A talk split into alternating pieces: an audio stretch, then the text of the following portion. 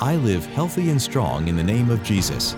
I manifest the virtues, perfections, and excellencies of God's righteousness. I am continually walking in the glory and dominion of the name of Jesus.